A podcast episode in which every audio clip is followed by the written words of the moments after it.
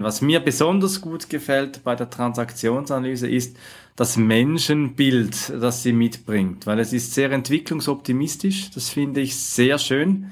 Es hat auch einen Anspruch, Realitäten zu gestalten, gemeinsam, also nicht irgendein utopisches, äh, überhöhtes Menschenbild, das fernab von Realität liegt. Hoi, Servus und herzlich willkommen bei einer neuen Episode von Mit Brille und Bart, deinem Podcast für Organisationsentwicklung, Coaching und Transaktionsanalyse von Armin Ziesemer und Thomas Böhlefeld. Hier erhältst du Impulse dazu, wie du Beziehung auf Augenhöhe gestaltest, deine Reflexionsfähigkeit förderst und einen bewussten Umgang mit Sprache lernst. Mein Name ist Armin Ziesemer und ich wünsche dir viel Inspiration bei dieser Episode. Sei dabei und komm mit.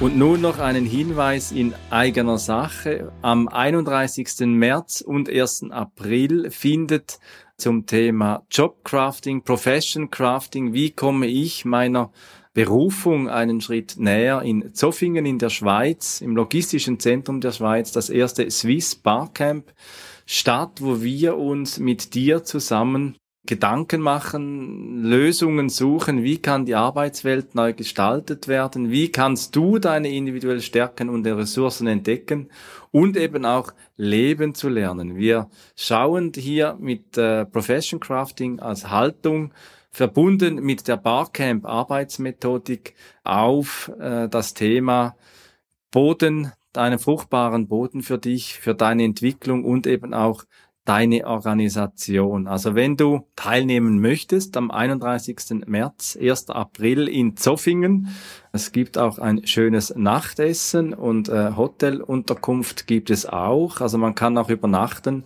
und wenn du ganz tolle Menschen kennenlernen möchtest, dich vernetzen möchtest, auch in der Barcamp-Community, wenn du schon einmal im Barcamp warst, dann schau doch mal rein bei swissbarcamps.ch, lass dich inspirieren und äh, kannst gerne auch mich, Armin, unter info at synop-sys.ch kontaktieren, damit wir uns über deine Session unterhalten können. Ich freue mich auf dich, wenn du dich meldest. 2. März 2022 02032022 die Folge 23 also viele Zweier und Dreier in dieser Folge von mit Brille und Bart. Ganz eine runde Sache heute und Thomas, wir wollen uns heute mal mit den Grundlagen der Transaktionsanalyse beschäftigen. Jetzt haben wir 22 Folgen lang immer wieder Konzepte wie Ich-Zustände eingebracht, äh, Spiele, Antreiberverhalten, viele Konzepte so angeschnitten und Heute nehmen wir uns mal die Zeit, mal wirklich wieder zurück zum Anfang zu gehen und uns über die Grundlagen der Transaktionsanalyse auszutauschen. Zuerst einmal die Transaktionsanalyse. Was ist sie eigentlich? Kurz gesagt, können wir sagen, dass die Transaktionsanalyse eine psychologische Methode ist, die sich mit der Persönlichkeit von Menschen, der Kommunikation und ihrer Beziehungsgestaltung befasst. Und dazu gibt es vielfältige Konzepte, wie wir sie eben in der Vergangenheit schon miteinander angeschaut haben. Vertiefungen sind immer möglich und da freue ich mich auch mit dir, Thomas, dass wir das in den nächsten Folgen noch ganz lange auch tun können und so immer wieder mal mit praktischen Bezügen zur Transaktionsanalyse im Arbeitskontext und auch im privaten beschäftigen können. Thomas, hallo. Ja, hallo Armin und hallo natürlich auch an dich, liebe Zuhörerinnen und lieber Zuhörer. Wie hat denn das bei dir begonnen mit der Transaktionsanalyse? Erzähl doch mal. Ja, das war tatsächlich ein einschneidendes Erlebnis, was ich da hatte. Ganz ursprünglich kommt das daher, also ich hatte damals eine Führungsrolle gehabt in einem Unternehmen, beziehungsweise in einem Projekt, glaube ich, war es. Und ich weiß nicht, wahrscheinlich kennt ihr das da auch alle. Es gibt so Menschen, wenn die den Raum betreten oder wenn die irgendwie um die Ecke kommen, dann hat man so innerlich schon das Gefühl, ich muss jetzt hier mich verteidigen oder vielleicht sogar auf Angriff schalten. Also irgendwas hat mich getriggert bei bestimmten Menschen und ich wollte einfach rausfinden, warum das so ist. Und dann bist du zur Transaktionsanalyse gekommen. ja, das ist die Abkürzung. Der genaue Ablauf war, dass ich erstmal überlegt habe, so für mich, was könnte dann der Ursprung sein? Liegt es an diesen Personen oder liegt es an mir? So und mittlerweile weiß ich ja, diejenigen, die sich aufregen, sind immer die, die das Problem haben. Das ist zumindest meine Überzeugung. Und dann habe ich mit einem äh, Freund von mir darüber gesprochen und gesagt, du, ich habe da irgendwie so Gedankengänge, die sind irgendwie total wert. Und dann hat er gesagt, du probier doch mal Transaktionsanalyse aus. Und dann habe ich das gemacht und habe den Grundkurs diesen 101 gemacht und habe halt verstanden, was ich machen kann, damit ich nicht getriggert werde, damit ich erstmal davon ausgehe, okay, diese Menschen sind okay, auch wenn sie um die Ecke kommen oder wenn sie den Raum betreten. Und das hat natürlich dann meine ganze Einstellung zu diesen Menschen geändert und hat die Situation nachhaltig verbessert. Wie war das denn bei dir? Ja, bei mir, das ist eine ältere Geschichte. Ich, es ist eine Spur, die sich ein bisschen durch meine Biografie zieht. Ich habe äh, erstmals war ich ja Physiotherapeut und dort hatten wir so eine ganz kleine Einführung in Kommunikation, Gesprächsführung mit Patienten als Physiotherapeut, aber dann nichts mehr. Und dann bin ich dann 2004 auf eine Weltreise in Australien. Da hatte ich einen Autounfall und ging in seinen Book Exchange und habe da so eine Reklamausgabe von I'm okay, You're okay von Harris gefunden, ein dickes Buch und lag dann da in der Sonne auf einer Wiese und habe das Buch richtig gehend einfach verschlungen, während ich auf die Reparatur des Autos gewartet habe. Und dann war dann auch wieder Ruhe, bis ich dann so 2015 ein sehr intensives Jahr gehabt habe. Lustigerweise habe ich den 101er, das ist ja, wie du schon gesagt hast, der Einstiegskurs in die transaktionsanalytische Ausbildung absolviert und habe dann meine Stelle aufgegeben, leitende Funktion, habe mich neu orientiert und in diesem Übergang wusste ich dann, dass ich den Weg mit der Transaktionsanalyse weitergehen will und ich kann fast schon ein bisschen sagen, heute bin ich auch durch, durch Selbsterfahrung und Selbstüberzeugung mit der Arbeit, mit der Transaktionsanalyse wirklich auch begeisterter Berater mit Transaktionsanalyse und ihren vielen Modellen. Was mir besonders gut gefällt bei der Transaktionsanalyse ist das Menschenbild, das sie mitbringt, weil es ist sehr entwicklungsoptimistisch. Das finde ich sehr schön. Es hat auch einen Anspruch, Realitäten zu gestalten, gemeinsam, also nicht irgendein utopisches, äh, überhöhtes Menschenbild, das fernab von Realität liegt, zu zeigen. Und es ist sehr systemisch angedacht und eben auch emanzipatorisch. Es lässt auch die Entwicklung der Menschen eben auch zu. Das finde ich wunderbar. Und du hast ja gesagt, Thomas, das seien die Trigger gewesen, die dich äh, ja dazu gebracht haben zu sagen, ja, was passiert dann hier eigentlich? Und die Grundbedürfnisse, das sind ja ein wesentlicher Grundbaustein der Transaktionsanalyse. Wie ging es denn dir damit, dass du das Thema der Grundbedürfnisse erstmals erfahren hast? Das war für mich so ein bisschen der Schlüssel zum Erfolg bei diesen, äh, ich sag mal, Auseinandersetzungen, die da in mir stattgefunden haben. Denn ich war sozusagen Vorgesetzter in dieser Situation. Und kamen halt immer irgendwie zu mir und wollten irgendwas vorgegeben haben und ich habe gesagt, nee, mach doch mal. Und die haben sich damit überhaupt nicht abgefunden und waren sauer. Und aus meiner Überzeugung heraus, die ich dann äh, gewonnen habe, liegt es tatsächlich an einer der Grundbedürfnisse. Wir haben das in, in früheren Folgen ja immer mal wieder gemacht, dass wir solche Modelle durchgegangen sind und haben auch über die Grundbedürfnisse natürlich gesprochen. Und hier gibt es die Grundbedürfnisse in der Transaktionsanalyse die Hunger, die psychologischen Hungerarten sind das. Die werden auch die psychologischen Hungerarten genannt, nämlich einmal die Struktur, äh, Stimulus, Zuwendung im Sinne von Strokes ist der Fachbegriff dafür und äh, die Position. Und das war genau der Schlüssel. Also Struktur ist hier das Zauberwort. Äh, die Menschen wollten von mir halt irgendwelche Strukturen haben, die ich aber nicht geben wollte, sondern wollte eigentlich, dass sie selber irgendwie Entscheidungen treffen. Und das habe ich dann äh, so gelöst, dass ich gesagt habe, mach doch mal einen Vorschlag. Und dann haben die im Prinzip einen Vorschlag gemacht für eine Struktur und dann haben wir gesagt, okay, darauf können wir uns einigen, so machen wir das. Und dann war der ganze Konflikt auf einmal weg. Und die Leute waren glücklich, ich war glücklich und das ist echt ein super Gewinn gewesen in dem Moment. Aber wir haben ja nicht nur äh, Grundbedürfnisse in der Transaktionsanalyse, sondern wir haben eben schon über I'm okay, you okay gesprochen. Also es gibt so Grundüberzeugungen in der Transaktionsanalyse, welche sind das denn, Armin?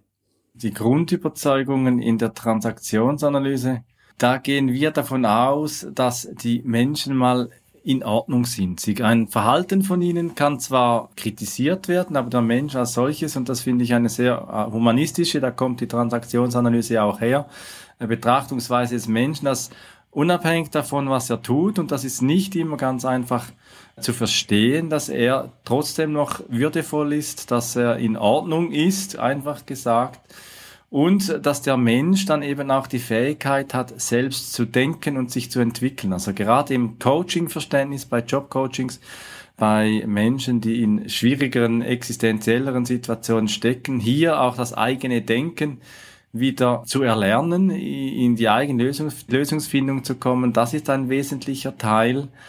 Und dann ist das eben Modell der Transaktionsanalyse auch entscheidungsorientiert. Also es geht darum, Entscheidungen für das Leben zu treffen.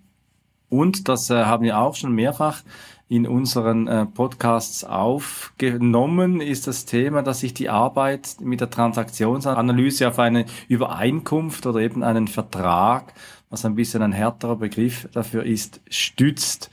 Und was ich noch schön finde, und das ist ja das, was wir immer wieder mal auch mit Augenhöhe bezeichnen, ist ja vielfach diskutiert in Führungsthemen, in Organisationsentwicklungsthemen, ist eine freie und offene Kommunikation auf Augenhöhe zu gestalten. Das sind so die, die Grundüberzeugungen der Transaktionsanalyse, an die wir uns äh, halten. Was ich aber noch sagen wollte, du hast ja am Anfang bei den Grundbedürfnissen von der Struktur als erstes gesprochen. Ist lustig, als du das gesagt hast. Für mich war eigentlich die Struktur gar nicht so das Thema, vielleicht die Selbststruktur. Für mich war es mehr so das Verstehen, wie ticke ich eigentlich selbst mit meinen inneren Dialogen. Ich habe zu jener Zeit auch schon meditiert in der Zen-Meditation und bin da in Kontakt gekommen mit der Schule von Hal and Sidra Stone, ähm, The Voice Dialog und habe dort schon vieles auch äh, gemacht im Bereich inneren Dialog. Schulz von Thun hat das ja dann das innere Team genannt zum Beispiel und mit diesen Ich-Zuständen damit zu arbeiten und mehr darüber zu erfahren, wurde ja dann auch von Ego States, Ego States beispielsweise dann auch noch weiterentwickelt. Und Eric Byrne, der Begründer der Transaktionsanalyse, hat ja diese Ich-Zustände sehr äh, intensiv studiert. Und das ist für mich heute auch noch in dem Verständnis der Vielfalt der Persönlichkeit mit diesen Ich-Zuständen äh, sich weiterentwickeln zu können. Das sind auch die zwei Themenfelder, mit denen ich so hauptsächlich die ersten Erfahrungen auch gemacht habe. Nämlich zum einen, dass man auf Kommunikation achtet. Also wie kommuniziere ich mit anderen Menschen? Also verbal und nonverbal, gibt ja beides. Und was, äh, wie kann ich den Menschen auf Augenhöhe begegnen und mich nicht triggern lassen? So, ähm, weil das vielleicht gar nicht die Absicht ist. So. Und die andere Variante ist natürlich, dass man sich mit sich selbst beschäftigt. Und die Grundbedürfnisse, Struktur wäre ja jetzt auch nicht bei mir an erster Stelle, aber die äh, Hungerarten grundsätzlich haben wir ja alle irgendwie in uns. Und äh, da geht's dann halt um die Gewichtung. Also für wen spielt welche Hungerart in welcher Situation in welcher Lebensphase vielleicht auch eine andere Bedeutung und da auch zu verstehen, die Menschen sind halt nicht gleich. Ne, so, also wenn ich jetzt in dem Moment vielleicht keine Struktur gebraucht habe, so war sie doch für andere Menschen enorm wichtig. Und ich habe es halt im ersten Moment nicht erkannt. Und da sind halt solche Grundbedürfnisse schon wichtig. Und auch zu verstehen, dass die alle immer da sind, nur die Gewichtung vielleicht, nicht nur vielleicht, sondern dass die Gewichtung sich ändert. Und darauf eingehen zu können und zu sagen, okay, die Menschen die ich denen nicht da gegenüberstehe, die sind erstmal okay, die sind nicht von Natur aus böse und wollen mich ärgern, sondern die haben genau diese Grundbedürfnisse auch in sich. Finde ich eine total gute Sache. So. Und das kommt mir auch im beruflichen Kontext immer wieder zugute. Wir haben ja eben, hast du es erzählt, dass Vertragsarbeit halt ein wesentlicher Punkt ist. Und das hat damit auch zu tun. Also zu gucken, wie trifft man sich auf der, auf einer gleichen Ebene, welche Erwartungen haben Kunden an mich oder welche Erwartungen habe ich an Kunden oder Wünsche und diese offen auszusprechen und ähm, bewusst zu machen und vielleicht auch explizit aufzuschreiben und da auf eine Einigung und eine Vereinbarung zu kommen, ist halt enorm wichtig, um auch im weiteren Verlauf eines Projekts zum Beispiel auf Augenhöhe zu kommunizieren und eine gewisse Offenheit zu erlangen und dadurch auch äh, einen Vertrauensraum zu schaffen, in dem sich alle frei bewegen können und auch sich frei äußern können. Wir nehmen uns ja im, im Podcast mit Brille und Bart immer wieder mal auch den Raum eben auch zu psychologisieren und erinnern uns damit auch an Erik Börn, an den Begründer. Er war ja selbst auch Psychiater, der äh, im psychiatrischen Feld auch gearbeitet hat. Und doch sind wir heute ja in einem Umfeld, in dem es schwierig ist, gerade in Organisationen eben diese Sprache wieder vermehrt aufzunehmen und eben auch über Menschliches, über Beziehungsorientiertes, über Gefühle, die ja auch ein wesentlicher Teil sind, Grundgefühle wie Angst, Trauer, Wut oder Freude oder Scham, eben auch offen sprechen zu lernen, das auch zu üben und andere Berufsfelder, in denen die Transaktionsanalyse sich auch ja, gut bewährt hat, ist ja nicht nur die Organisation, die Organisationslehre, die Organisationsentwicklung im Bereich Führungsentwicklung oder Teamentwicklungen, sondern es gibt dann noch weitere Anwendungsbereiche, wie eben in der Psychotherapie, wo die Transaktionsanalyse ein geeignetes Instrument sein kann, dann eben in der Beratung, im Counseling, und dann eben auch in der Pädagogik und in der Erwachsenenbildung. Dort sind so die Felder, in denen die Transaktionsanalyse sich zu Hause fühlt. Was mir dann sehr gut auch gefällt, ich arbeite ja immer auch mal noch mit den Narrativen, mit den Erzählweisen, mit dem biografischen Erzählen. Und da sprechen wir in der Transaktionsanalyse dann von der Skriptarbeit. Und dort habe ich immer wieder mal auch so Konflikte, ich weiß nicht, wie es dir geht in der Organisation. Lässt sich in Organisationen das Thema Skript wirklich so aufnehmen oder so anschauen, wie es eben in Einzelcoachings, wenn es um Lebensläufe geht, um CV-Erarbeitung, um schwierige Stationen, wie lässt sich das Thema Skript in Organisationen ja anwenden? Wie, wie, wie erfährst du das? Mit Skript ist gemeint, dass äh, damit ja irgendwelche äh, Handlungsweisen oder Grundwahrheiten von irgendwelchen Bezugspersonen übernommen werden und die dann sozusagen in, in die eigene Persönlichkeit mit einfließen. Und das sieht man ja in Organisationen schon auch. Also wenn da eine bestimmte Art und Weise ist, miteinander zu kommunizieren oder eine bestimmte Art und Weise vorherrscht, miteinander zu arbeiten oder vielleicht auch nicht zu arbeiten, aber eben auch, also wie, wie gehen wir miteinander um, dann färbt es natürlich ab so. Und das kann abweichend von dem sein, was ich zu Hause im privaten Umfeld erlebe und wie ich mich im privaten Umfeld verhalte. Einfach dadurch, dass ich halt über diverse Bezugspersonen, Kolleginnen und Kollegen, Vorgesetzte, vielleicht auch Mitarbeitende, also wenn ich selber Vorgesetzter bin, oder in Projekten mit Kunden, wie wird da umgegangen? Also solche Sachen färben halt im gewissen Sinne ab. Und da kann man schon davon reden, dass auch eine Organisation so ein Skript hat, die bestimmte Handlungsweisen einfach mitbringt. Ich habe es jetzt gesagt schon mit diesem privaten Umfeld, das finde ich übrigens auch ein ganz wichtiger Punkt, weil wir jetzt eben davon gesprochen haben, in welchem beruflichen Kontext kann die Transaktionsanalyse eigentlich helfen. Und jetzt könnte es ja sein, dass du, liebe Zuhörerin oder lieber Zuhörer, sagst, naja gut, ich bin jetzt nicht irgendwie Psychotherapeut und ich bin auch nicht in der Beratung tätig. Das ist aber nicht schlimm, weil die Transaktionsanalyse tatsächlich auch im privaten Umfeld Riesenvorteile bringt, weil Partnerschaftsgestaltung, Beziehungsgestaltung und wie gehe ich im Familienkontext miteinander um, wie kommuniziere ich zum Beispiel mit Kindern. Das kann auch eine große Geschichte sein. Das hilft einfach dadurch, dass man sich bestimmter Rahmenbedingungen einfach bewusst wird, wenn man sich mit diesen Modellen beschäftigt und auf dieser bewussten Ebene halt neue Entscheidungen treffen kann.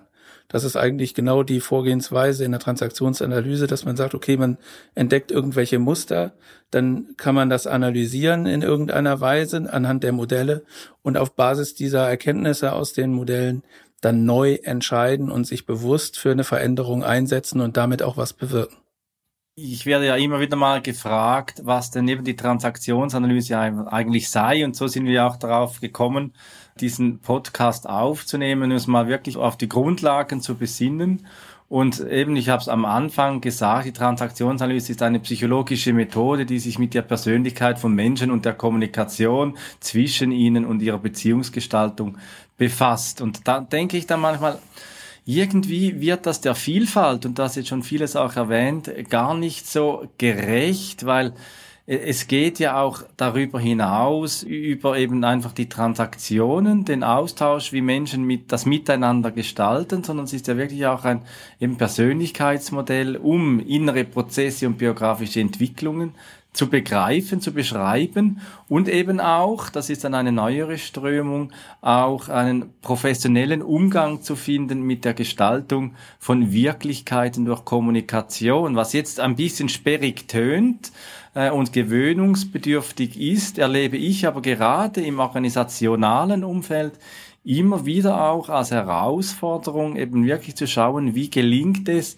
neue Wirklichkeit zu konstruieren, dieser konstruktivistische Ansatz, eben auch in der Transaktionsanalyse aufzunehmen und sich zu fragen, aus einer Metasperspektive auf die Kommunikation schauen zu lernen, nicht einfach im Gespräch gefangen zu sein. Wie können wir Landkarten entwerfen? Wie können wir Wirklichkeiten gestalten? Wie können wir Kommunikationslandkarten miteinander gestalten, um eben Wechselspiele bei uns in unserem System eben auch äh, wirken. Wie eben zum Beispiel, wie gehen wir mit dem Thema Gesundheit um? Fachbegriff im betrieblichen Gesundheitsmanagement, das Thema Salutogenese. Wie gestalten wir Gesundheit in unserer Organisation? Über eben vielleicht eine Früchteschale hinaus oder sondern wirklich eben in, Ko in Kommunikation und Beziehung. Wie sind Rollendefinitionen in der Organisation und was sind dann auch Haltungen oder eben auch Methodenkompetenz? Und da merke ich dann, wird dann die Definition von Transaktionsanalyse eben wirklich erweitert in eine, in eine neue Zeit. Ursprünglich hat ja Eric Byrne so, er hat gelebt von 1910 bis 1970 seine Dienstagsseminare abgehalten mit seinen äh, Studenten, so in den 50er Jahren. Und da haben sie ihre Bio Ideen und Beobachtungen aus dem psychiatrischen Bereich ausgetauscht. Und das war so eine Innovationsküche. Wir haben hier in äh, Schaffhausen, ist unterdessen auch größtenteils online, ein Dienstagsseminar, das wir viermal jährlich abhalten und führen das oftmals auch für ausgebildete, transaktionsanalytisch ausgebildete Menschen dann durch. Wir haben das aufgenommen und von der Wurzel von Eric Byrne sind ja dann seine Schülerinnen und Schüler. Claude Steiner haben wir auch schon erwähnt, Vanita English zum Beispiel oder die Gouldings, Mary und äh, Robert Goulding, dann nachgefolgt, haben eigene Linien entwickelt. Es gab dann Jackie Schiff, die viel mit äh, Schizophrenen gearbeitet haben und dann den Schweizer, den Leonard Schwelegel, der sich stark mit der Transaktionsanalyse beschäftigt hat. Und dann eben die neueren Entwicklungen, auf die ich mich jetzt auch immer stärker auch beziehe. Bernd Schmid aus äh, Heidelberg oder dann eben auch die ko-kreative Transaktionsanalyse, die uns ja auch immer wieder wichtig ist. Wie gestalten wir eben ko-kreativ, kollaborativ eben Wirklichkeiten und Beziehungen in Organisationen. Und da habe ich den Eindruck, hat die Transaktionsanalyse, die ja eher weniger bekannt ist, auch aufgrund ihres äh, Bildungsweges wesentliche äh, Beiträge für Organisationsentwicklung und im Coaching eben auch zu bieten. Ja, und du hast es angesprochen, die Betrieb, das betriebliche Gesundheitswesen äh, kann da halt auch von profitieren, äh, wenn man unter solchen Gesichtspunkten mal in die Organisation reinguckt Du hast eben davon gesprochen, so Landkarten zu machen. Und ich glaube, das ist das, was wir schon irgendwie in den Organisationen beobachten können, wenn solche Entscheidungen getroffen werden, die vielleicht nicht im ersten Moment nachvollziehbar sind, dann fangen die Leute an, sich auszutauschen. Wie ist denn das jetzt wieder zustande gekommen? Da hat bestimmt die mit dem gesprochen oder der mit dem irgendwie was ausgemacht, einen Handel gemacht oder so, damit das so passiert. Und das sind ja nicht nur offene Kommunikationskanäle, die da stattfinden, sondern es gibt ja auch verdeckte Kommunikation, die vielleicht, also genau das, was nicht gesagt wird, und da ein Gespür für zu bekommen und, und das sozusagen so zu gestalten, dass das nicht passiert, sondern dass Entscheidungen immer transparent sind, dass man die offen kommuniziert und auf Augenhöhe miteinander spricht, führt halt dazu, dass die betriebliche Gesundheit da äh, wahrscheinlich von profitieren wird. Jetzt weiß ich natürlich, totale Spielfreiheit äh, ist bei dir immer so ein, das ist bei dir so ein Trigger. Gibt es nicht, ist ein Ideal, das stimmt, aber in die Richtung soll es halt gehen. Also man wird Spiele nicht ganz unterbinden können, aber wenn man eine weitgehende Spielfreiheit hat, im Unternehmen ist das sicher gesundheitsfördernd. Ja, also du hast die, die Spiele angesprochen als, als TEA-Konzept. Das haben wir auch äh, in, in einigen Folgen bereits angeschaut. Und ähm, eben auch das Passivitätskonzept. Wie kann man sich verhalten, um auch eine sinnvolle Lösung eben auch zu, finden, zu vermeiden? Wir haben über die äh, Grundbedürfnisse gesprochen, dann die inneren Antreiber, die haben wir auch schon erwähnt, von Taibi Kahler in die Transaktionsanalyse eingebracht ursprünglich und dann eben das ganze Themenfeld der Transaktionen. Wie gestalten Menschen ihr Miteinander? Und das äh, ist ja breit auch zu verstehen, eben mit Ich-Zuständen, mit den Eltern-Ich, dem Erwachsenen-Ich und dem Kind-Ich, das viele dann noch kennen die Grundpositionen, ich bin okay, du bist okay und dann die weiteren, das äh, würde jetzt weiterführen, hier das auch noch aufzunehmen und dann eben auch die Skriptarbeit. Ich glaube, das sind so die zentralen Aspekte der Transaktionsanalyse in diesen vier Feldern, die wir vorhin erwähnt haben. Thomas, wir haben jetzt viel über die Grundlagen der Transaktionsanalyse und ihre Entwicklung gesprochen. Also ich kann einfach sagen, so dieser Abriss, das ist so die, die oberste Schicht der Transaktionsanalyse, wie ich das er, erlebe, äh, was dann auch eben die Einarbeitung und die stetige Auseinandersetzung, nicht zuletzt auch durch unsere Podcastarbeit eben auch bringt. Was mir besonders eben auch gefällt, ist, dass die Transaktionsanalyse sich regelmäßig auch weiterentwickelt und ich erlebe die Transaktionsanalyse von ihrer Grundausrichtung her als sehr integrationsfreudig. Sie lässt sich sehr gut auch verbinden mit anderen Methoden und Perspektiven. Bei mir ist es jetzt die Arbeit eben mit Volksmärchen, wo es mir hilft im Bereich eben der Erzähltradition, der Skriptarbeit, und in der Arbeit mit Ich-Zuständen, das eben auch ganz toll Wege zu suchen, das neu zu verbinden. Und da gibt's eben auch dann die systemische Transaktionsanalyse, die auch neuer ist von Bernd Schmid. Und du hast ja dann auch die systemische Transaktionsanalyse, ja, gelernt. Und was sind für dich so die Schwerpunkte in dieser systemischen Betrachtungsweise der Transaktionsanalyse? Genau genommen ist es systemische Organisationsentwicklung auf Basis von Transaktionsanalyse. Das ist natürlich sag ich mal, eine Erweiterung in dem Sinne, dass man nicht auf, auf einen Menschen oder die Kommunikation zwischen zwei Menschen guckt, sondern auf so eine Organisation als solche. Und das sagt ja dieser systemische Ansatz, dass ich da äh, mir das insgesamt betrachte und äh, gucke, dass ich insgesamt eine gute Strömung hinbekomme, dass die Leute sich auf äh, sozusagen gemeinsamen Weg machen und ein gemeinsames Verständnis haben und sich ihrer Situation als Organisation oder als System bewusst werden und da auch gute Entscheidungen treffen können. Das ist für mich schon übertragbar von den Modellen auch und ist halt super wichtig. Es gibt ja auch in der agilen Arbeitsweise immer wieder diese Retros, also sich nochmal reflektieren, gucken, was war jetzt gut, was war schlecht, was haben wir gelernt, was können wir für die Zukunft ändern, ist halt ein wichtiger Teil der Organisationsentwicklung. Das ist für mich so mit das Wichtigste, womit sich eine Organisation auch gut weiterentwickeln kann, indem sie sich bestimmter Sachen einfach auch bewusst wird. Was heißt das konkret für dich, liebe Zuhörerin, lieber Zuhörer? Wir haben gesagt, äh, du musst nicht unbedingt zu einer bestimmten Berufsgruppe gehören, um aus der Transaktionsanalyse Nutzen zu ziehen. Und was sind eigentlich, was sind eigentlich Vorteile, wenn man sich mit Modellen der Transaktionsanalyse befasst? Und ähm, wir haben es gesagt, einmal für dich persönlich, also wie sieht es in mir aus? Wie ist mein innerer Dialog? Ich kann viel besser für mich sorgen, wenn ich so bestimmte Modelle einfach kenne und, und so Muster an die Hand bekomme, nach denen ich bestimmte Analysen machen kann, um mir Dinge bewusst zu machen, die mich dann zu einer Neuentscheidung bringen.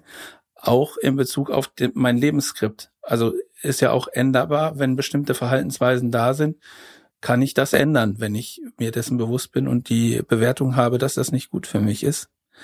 Ich kann Manipulationsversuche im, in der Kommunikation viel besser erkennen. Das ist meine Erfahrung. Und die dann natürlich auch abwehren. Also ich kann erkennen, wenn ich jetzt zu irgendwelchen Spielchen eingeladen werde und kann das explizit machen und sagen, ich glaube, dass hier jetzt gerade irgendwie eine Spielanladung vorliegt und diese Einladung möchte ich nicht annehmen und lass uns lieber mal auf eine andere Art und Weise äh, miteinander reden. Ja, Thomas, da haben wir heute wieder sehr viel zusammengetragen und ein zentrales Element der Transaktionsanalyse ist ja die Skriptarbeit und die verbinde ich sehr gerne auch mit der Heldenreise, diesem mythologischen Konzept. Und darüber wollen wir das nächste Mal uns unterhalten. Wieder nächsten Mittwoch, 04.30 ist wieder die Folge 24 am Start. Und dort setzen wir uns dann damit auseinander mit dem Thema Profession Crafting. Wie kann man sich im Zusammenhang mit transaktionsanalytischen Modellen eben seiner Berufung, seinem wahren Leben, seinem wahren Selbst, um ein großes Wort zu ähm, verwenden, hier eben annähern. Und mit diesem Üben, mit dieser Arbeit ähm, sind wir in der transaktionsanalytischen Arbeit, in Coachings und in Organisationen unterwegs. Und wenn dir diese Folge gefallen hat, dann äh, abonniere unseren Kanal, komm mit und äh, verbinde mit uns Perspektiven. Wir freuen uns auf deine Rückmeldungen und Kommentare. Wenn dir diese Episode von Mit Brille und Bart gefallen hat, dann zeig uns das mit deinem Like und abonniere gleich den Kanal, damit du keine Folge verpasst. Alle Links zur Folge findest du in den Show Notes. Da findest du auch unsere Kontaktdaten, wenn du uns etwas mitteilen möchtest. Wir sind verfügbar in Deutschland, Österreich, der Schweiz und natürlich remote, wenn du Orientierung und Begleitung für deine Veränderungsprozesse suchst. Teile diesen Podcast mit Menschen, die davon profitieren können und lass eine Rezension bei Apple Podcast da. Ich bin Armin und wünsche dir bis zur nächsten Episode eine gute Zeit. Komm mit und verbinde Perspektiven.